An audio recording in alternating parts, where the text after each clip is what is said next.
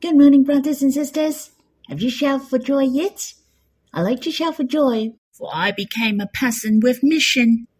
The Lord has saved us. He didn't want us to sit back and relax and wait to go to heaven. He leaves us in the world to experience life. There must be some other things to be achieved. He wants us to suffer like Him and enter into glory. And through the process, we can build up His will together with Him. He loves us to build the household of God with Him, so that His will, His love dream, the plan of God, the household of God can be accomplished. Since the beginning of the Church, from the age of the apostles until today, the will of God has not changed at all. What God wants is a church that can glorify Him. God wants His bride who draw near to Him. God wants a household which has a close relationship, filled with love and in the bond of love. This age can be classified as the last age of the church. We will see the coming of the Lord very soon. We don't even have to go through death. We will be caught up to the clouds and meet the Lord in the clouds. It is the will of the Lord that we are still in the world. All of us are the most useful, whether how well we are educated, or wherever we are in the world, or how old we are. The Lord has needs of us. How much He wants us to partake in His will and His house of God. He really likes us to get involved in it. Brothers and sisters, let us shout for joy that we are a person of mission. How precious God has chosen us. How God wants us to glorify Him greatly. When the church was in great difficulties, there was a song which impressed me most. It's the song of the Red Sea. What the lyrics in the hymn mention is true. There are many obstacles in the process of building the church. But every single one of these experiences is very treasurable. The Lord really cherished those periods of time. It's so treasurable we follow Him till the end, without being discouraged.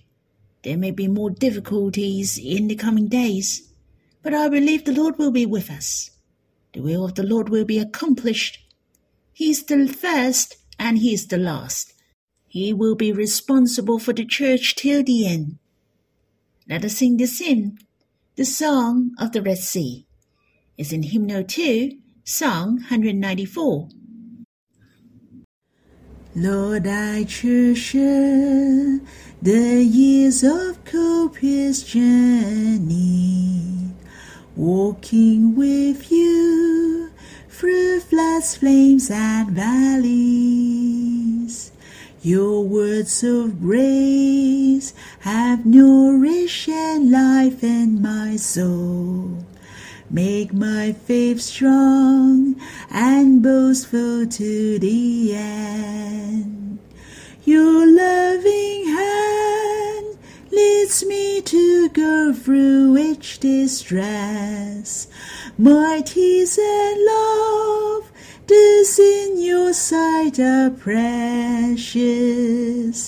Lord, I give thanks for your favor and tenderness. Your presence with me is my sweetest sweetness. When I think of the task I had yet to be done, Lord, you know well the path I have to tread. Thousands of souls, hopeless and lost, are waiting. May your great love make me firmly go forth. Lord, hold my hand tight as I run my course ahead. In lands of joy, oh mountains and street rivers, bright days or dark, our hearts are drawn closely as one. Rejoice till the day I see you face to face. I hope you have time to draw near the Lord personally, to worship Him and come before Him. You can stop the recording and we'll read the Bible when you're done. May the Lord bless you. Brothers and sisters, we'll read in Psalm 124, a song of ascents of David. If it had not been the Lord who was on my side, let Israel now say, If it had not been the Lord who was on my side when people rose up against us, then they would have swallowed us up alive. When their anger was kindled against us, then the flood would have swept us away. The torrents would have gone over us. Then over us would have gone the raging waters. Blessed be the Lord, who has not given us as prey to their teeth. We have escaped like a bird from the snare of the fowlers. The snare is broken, and we have escaped. Our help is in the name of the Lord, who made heaven and earth. I was deeply touched by this psalm, which takes me back to 35 years ago. First of all, this psalm is the same as Psalm 123. It was a recall of past experiences. On their journey, went up the mountain and thought about the suffering that their country had gone through. They were persecuted, just like our experience. This is the fifth song of ascents. Yet it is the first psalm which belongs to us entirely. Why? Because the previous songs of ascents mention the word I, and sometimes it is about the Israelites. But this psalm is different. Each verse has the word our, us, or we. Every verse is related to us. Each verse has shown our footprints. Hence, I can say this psalm is a complete psalm a psalm belonging to the Israelites who are going up. No longer it is a personal matter, but it is a matter of the entire nation. Just like what we experience in church is not personal, for we are connected with the church closely.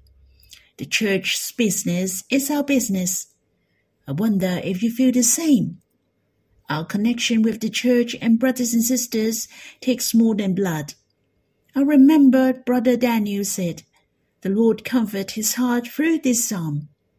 As I have mentioned before, this psalm reminded me of 35 years ago. It's true, the recording on 28th of May and 29th of May 187 was the day when we won our legal action 35 years ago. It was 35 years ago. It was very gracious. Not only were we not buried under the wave of slander, instead we have grown stronger. The will of God has brought us to various parts in the world. The hand of God is really amazing. The Lord added to us many people who were saved in the early 80s. Many people believed in the Lord for a little while. The number of people in the church grew, and there was not enough space for our gathering. As a result, we had to have two sessions for our meetings. The first session was not yet over. The brothers and sisters from the second session already lined up at the courts downstairs. The spectacle of revival appeared before our eyes, and we were all so excited. After a little while, the enemy began to attack us. He liked to swallow us up. The slander from the media was like a Greek scourge.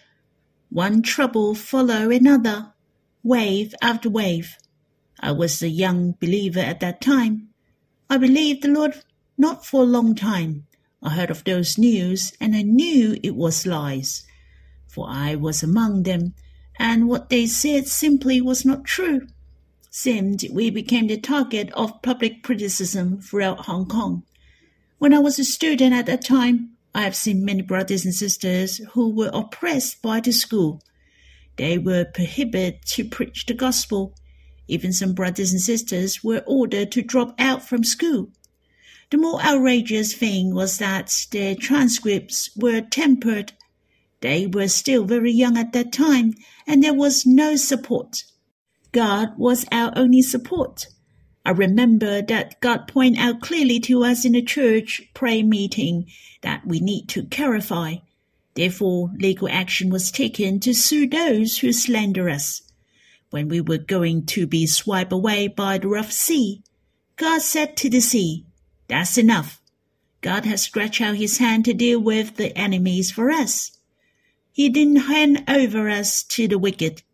As a result, our legal action was successful on 29 of May 1987. The judge also praised us in the court verdict. We are compensated with the money, and the newspaper had posted apology to us. And one after another, different newspapers also apologized to us. The snare broke finally. It's true, due to the slander, we did encounter difficulties in preaching the gospel in the early 80s. Yet, we could still continue to gain people. On the other hand, God has sped up our pace to go to the whole world. He has sped up the timetable of going abroad. The Lord took advantage of all the difficulties in the environment, even his enemies, in order to fulfill his good intentions. For he who helped us is the creator of heaven and earth. The first small step to go overseas. Do you know where it was? That was Macau. And I had a chance to join the team as well. And later on, further and further we went. Taiwan, Singapore, Malaysia. For example, I went to India in 1984. I went to Vancouver in 1986. I'm so grateful that I have partaken in this process. I can bear witness how God impacts the world through us, the lowly one. I was deeply impressed by one verse which mentioned twice in this psalm. If it had not been the Lord who was on our side, if God didn't help us, we would have disappeared long ago. Brothers and sisters and myself had experienced it personally, so we are certain that God is our help. For there were many signs and wonders during that time. I remembered Brother Daniel said not only did Psalm comfort his heart, God also opened other Psalms and comfort his heart. Brother Daniel wrote a song about the Song of Red Sea in 1986 which proclaimed the church encountered great difficulties. Just like we had come to the edge of the Red Sea, we were in a dilemma, but our hearts were in peace which surpasses all understanding. For surely we knew God would help us. And this song was the comfort for the church, for it was the encouragement to the brothers and sisters' heart to strive forward.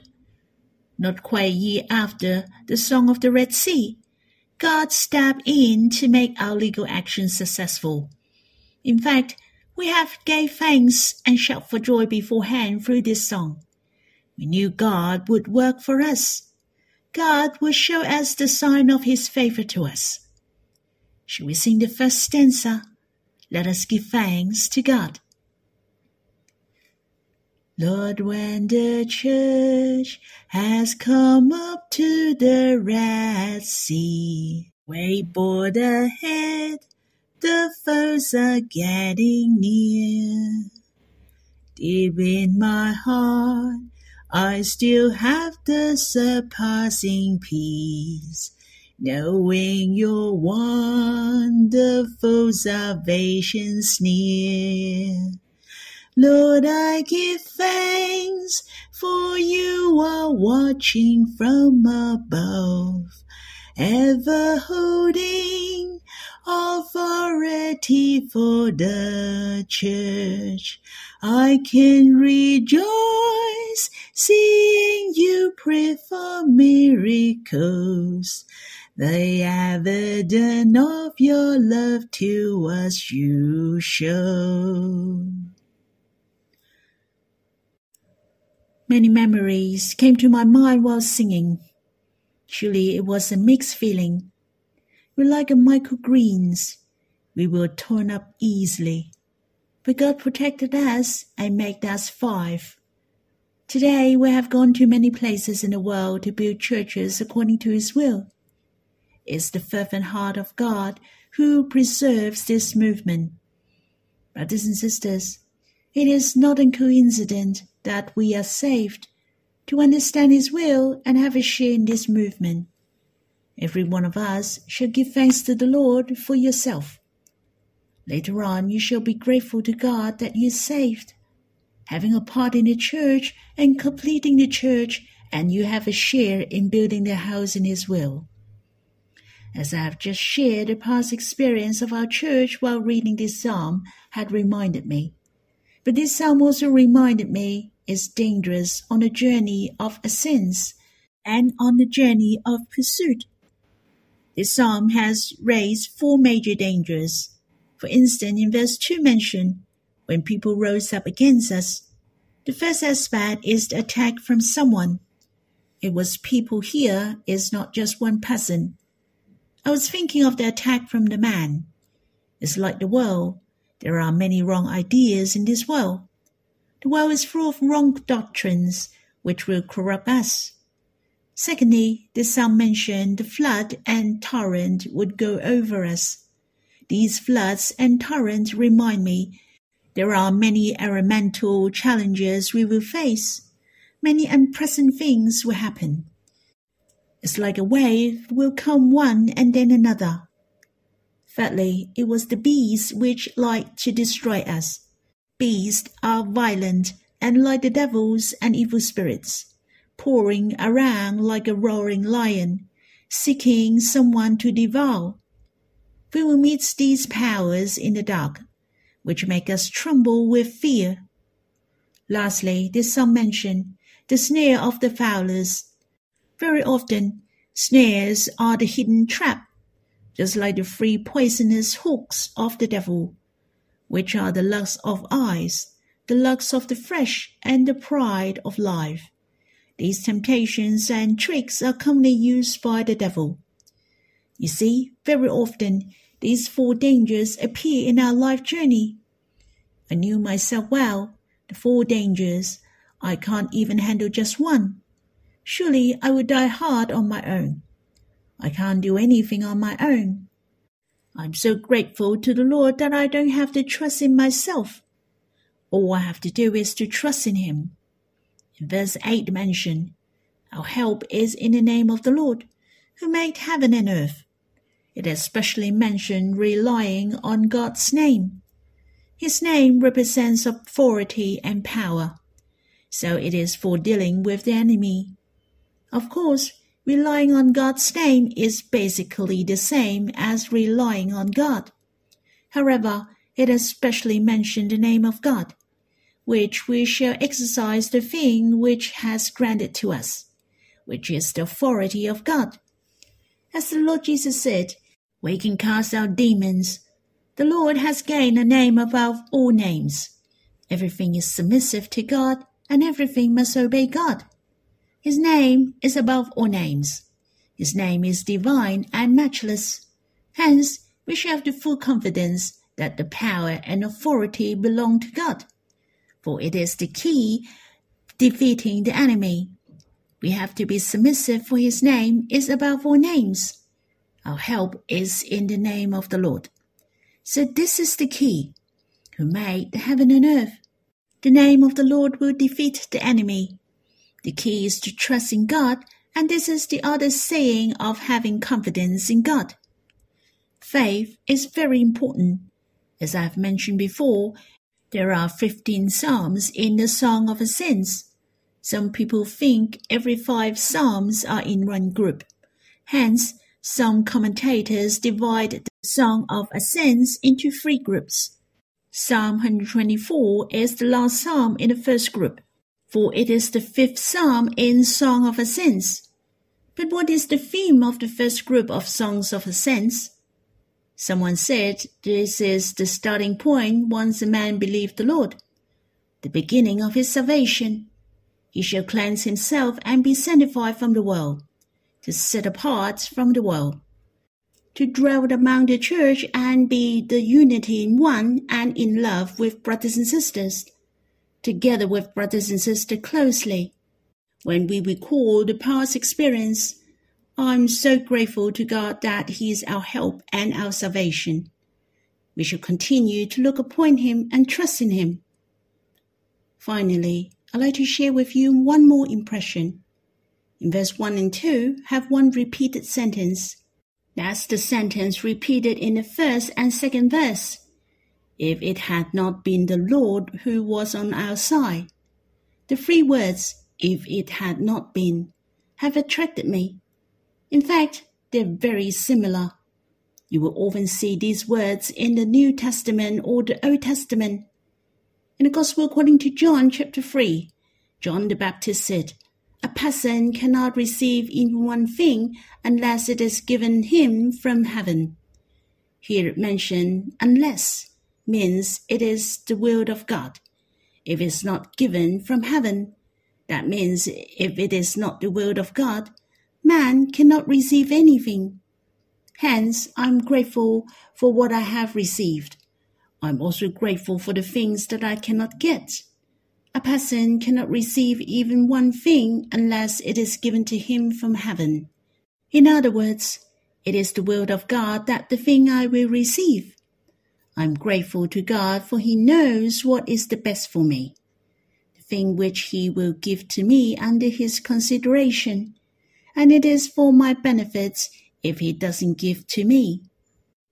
Besides, in the Gospel according to John chapter 19 verse 11, Jesus answered Pilate, You would have no authority over me at all unless it has been given you from above.